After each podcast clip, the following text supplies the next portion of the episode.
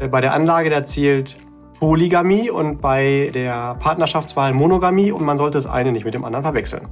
Im schlimmsten Fall über lange Perioden bringt es dir eine Mehrperformance von ungefähr einem halben Prozent pro Jahr, im besten Fall sogar deutlich über ein Prozent. Hallo und herzlich willkommen bei Financial Health, dem Podcast für deine finanzielle Gesundheit. Freue dich auf spannende Inspirationen und leicht umsetzbare Financial Lifehacks für dein privates Finanzmanagement. Es erwarten dich wertvolle Impulse, wie du das Thema Geld und Finanzen zu einer smarten, fröhlichen und stärkenden Kraft in deinem Leben machst. Und lieber Listener, wenn du ein aufmerksamer Listener bist, dann merkst du, dass diese Adjektive immer andere sind. Schön, dass du auch heute wieder mit dabei bist. Vielen Dank für deine Zeit und danke für dein Interesse. Es freuen sich auf dich der liebe Julian Krüger. Und die Frau, die auch jedes Mal andere Attribute hat.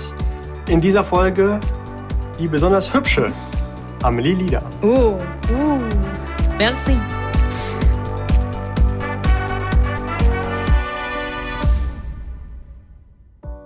Ja, hallo Julian, hallo lieber Listener.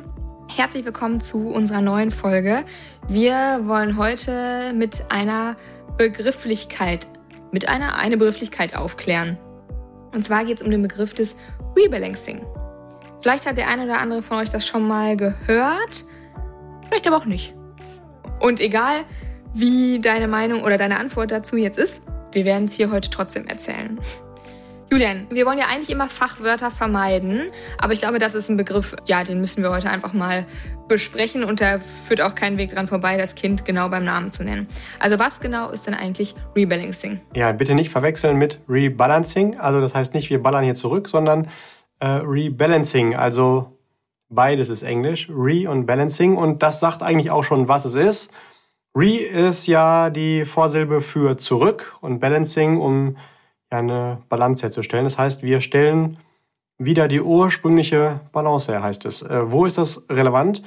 Wenn du Geld anlegst oder Geld sparst, dann wirst du in diesem Podcast und auch von anderen Experten schon erfahren haben, es ist immer empfehlenswert, bereit zu streuen. Also nicht auf die eine perfekte, wunderbare Anlage zu setzen, sondern auf mehrere parallel, weil du dann über lange Zeiträume feststellen willst, möglicherweise ist doch die andere noch besser gelaufen, von der du es vielleicht am Anfang nicht gedacht hast. Und ja, dieses Streuen bringt wirklich auch echt mehr Rendite. Darum soll es hier aber nicht gehen. Es geht nur darum, dass du bitte streust und dann wirst du mit Sicherheit auch zu Beginn ein Verhältnis aufstellen. In dem Fall nicht ein Verhältnis mit der Nachbarin oder mit dem Nachbarn, sondern ein Verhältnis zwischen den Oh, doch. Ja, das ist äh, deine Welt, Amelie, ähm, oder äh, von wem auch immer. Äh, in diesem Fall geht's nur um äh, Anlagen. Und in dem Fall äh, Verhältnis der einen Anlage zur nächsten. Also du sagst zum Beispiel, in die Anlage sollen 10% fließen, in die 5%, in die 7,5%. Und du wirst ja was dabei gedacht haben, dass es vernünftig äh, aufgeteilt ist. Äh, denn wie Amelie mal so schön sagt, äh, bei der Anlage, da zählt Polygamie und bei der Partnerschaftswahl Monogamie und man sollte das eine nicht mit dem anderen verwechseln. Also du setzt auf jeden Fall in der Geldanlage auf Polygamie, hast da verschiedene Anlageformen miteinander kombiniert und in der Regel werden die ja dann auch in der Zukunft anders performen. Also die laufen ja nicht alle gleich. Das spricht, glaube ich, für sich. Und äh, dann wirst du schon nach relativ kurzer Zeit nicht mehr das ursprüngliche Verhältnis zueinander haben. Weil ja eben einer besser gelaufen ist und einer dann logischerweise auch ein bisschen schlechter. Und das führt dazu, dass du dann irgendwann weit weg bist von dem ursprünglichen Verhältnis, das du eigentlich aufgesetzt hast. Und äh, dieses Verhältnis, das entsprach ja dir von deiner Anlagephilosophie, von deinem Anlegertyp, von deiner Risikoneigung, äh, von deiner ähm, Renditeerwartung und ist halt dann einfach nicht mehr erfüllt. Rebalancing stellt automatisch in festgelegten Zeitintervallen, als Beispiel jährlich, das ursprüngliche Verhältnis wieder her, sodass die Anlage ja auch langfristig so im Verhältnis zueinander bleibt in den einzelnen Positionen, wie du es dir am Anfang gewünscht hast. Ah ja. Und wofür ist das wichtig?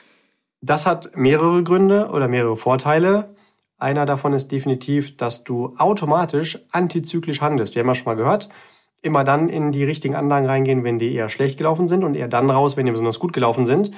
Äh, in diesem Fall ist es so, dass äh, natürlich eine Anlage etwas besser lief als die andere, wenn wir mal nur von zwei verschiedenen Anlagen sprechen würden, was du bitte nie tust, sondern immer noch viel breiter streust. Dann würde aber bei zwei Anlagen logischerweise die Spitze, also die, der Mehrertrag bei der besser gelaufenen abgeschnitten zugunsten der, der etwas schlechter gelaufen ist. Also da gehst du dann besonders günstig rein und hast automatisch also immer ein antizyklisches Handeln. Und damit wird die Verwässerung des Ursprungsportfolios nicht nur vermieden, sondern zusätzlich kann das auch noch einen Mehrertrag bieten. Okay, ja, das hört sich gut an. Antizyklisch ist ja eigentlich was, was ja die allermeisten jetzt schon auf dem Schirm haben. Okay, das ist irgendwie clever. Ich habe übrigens jetzt im Winterschussverkaufen einen neuen Wintermantel gekauft. Das war auch ziemlich clever. Hat dann nämlich nur die Hälfte gekostet. Weißt du, wie du noch mehr sparen würdest? Ähm, gar keinen Wintermantel kaufen. Tadam. Genau, also deswegen bitte verkauf dir dich. Juhu, ich habe Geld gespart. Nein, du hast ja trotzdem welches ausgegeben, weil sonst könnte ich heute sagen, ja, sicher, aber ich muss doch einen Wintermantel haben. Ja, vor allen Dingen im Sommer, jetzt wo es doch wieder warm wird, hast schon recht. Aber der Winter kommt ja wieder. Ja, Hauptsache, das ist auch die gleiche Mode noch. also, oh lass mich das wenigstens ja. zu Ende sagen. Ähm, ich habe heute übrigens auch eine Milliarde eingespart. Ich habe mir nämlich heute kein U-Boot bestellt. Krass, ne? Ja, Penner, ey. Gut. Äh, was bringt denn jetzt das Rebalancing? Also, wenn ich mal ein U-Boot habe, dann darfst du gerne mit deinem Wintermantel da auch mal zu Besuch kommen. Ähm, okay. Ja, okay. Was bringt Rebalancing?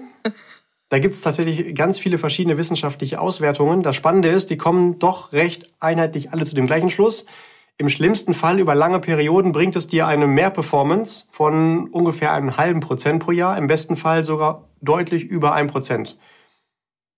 Das ist möglicherweise der einzige Free Lunch, den es an den Finanzmärkten gibt. Grundsätzlich wird ja gesagt, es gibt da keinen Free Lunch, also das eine bedingt immer das andere. In diesem Fall, bei allen Auswertungen kommt immer das Gleiche warum. Es bringt eine höhere Durchschnittsrendite, als wenn man das Portfolio einfach unkontrolliert laufen lässt. Und ähm, ja, ich meine, warum nicht mitnehmen? Ne? Weil wer sich mit Zinseszinseffekt nur so ein bisschen beschäftigt, der weiß, was 0,5 Prozent über lange Jahre, vielleicht sogar über Jahrzehnte, bei der Altersvorsorge als Beispiel, für unfassbare Effekte hat. Also da sprechen wir wirklich über Zehntausende von Euro Mehrablaufvergebnis, ohne dass ja die Anlagen an sich anders performt haben.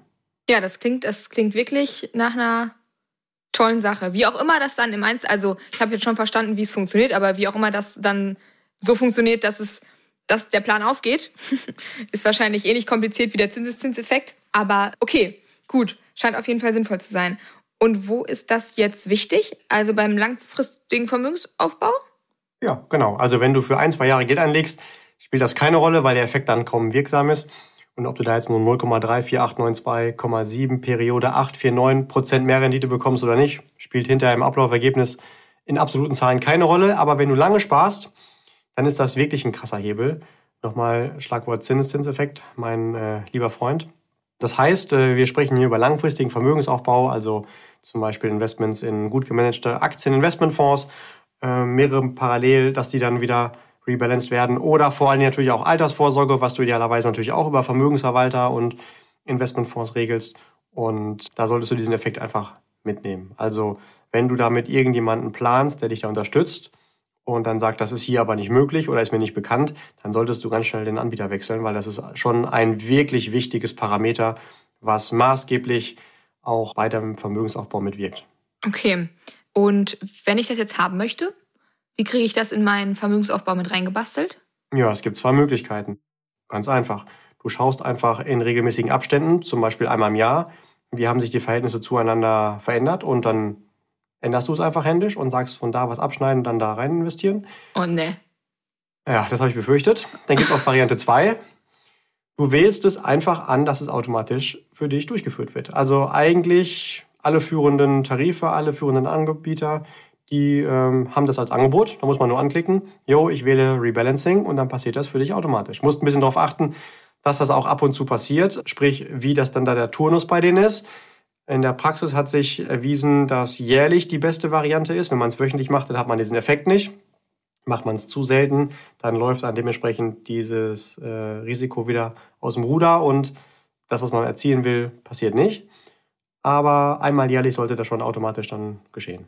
Okay. Und jetzt hast du gerade gesagt, das ist ein Angebot. Ist das ein kostenloses Angebot oder kostet das was? Im besten Fall ist es kostenlos, ja. Also alle führenden seriösen Anbieter wollen da nichts extra für haben. Jetzt kann ich natürlich nicht für jeden Wald- und Wiesentarif irgendwo sprechen, aber da, wo du eigentlich deinen Vermögensaufbau und deine Altersvorsorge betreiben willst, wenn du wüsstest, was gut ist, dann würdest du dann dementsprechend auch sagen, okay, hier will ich es kostenlos mit reinhaben, ja.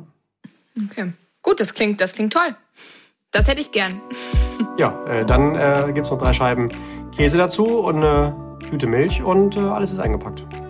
Ja, die Milch, die kann, die kann wegbleiben, aber die Scheiben Käse finde ich gut. Okay, ja prima.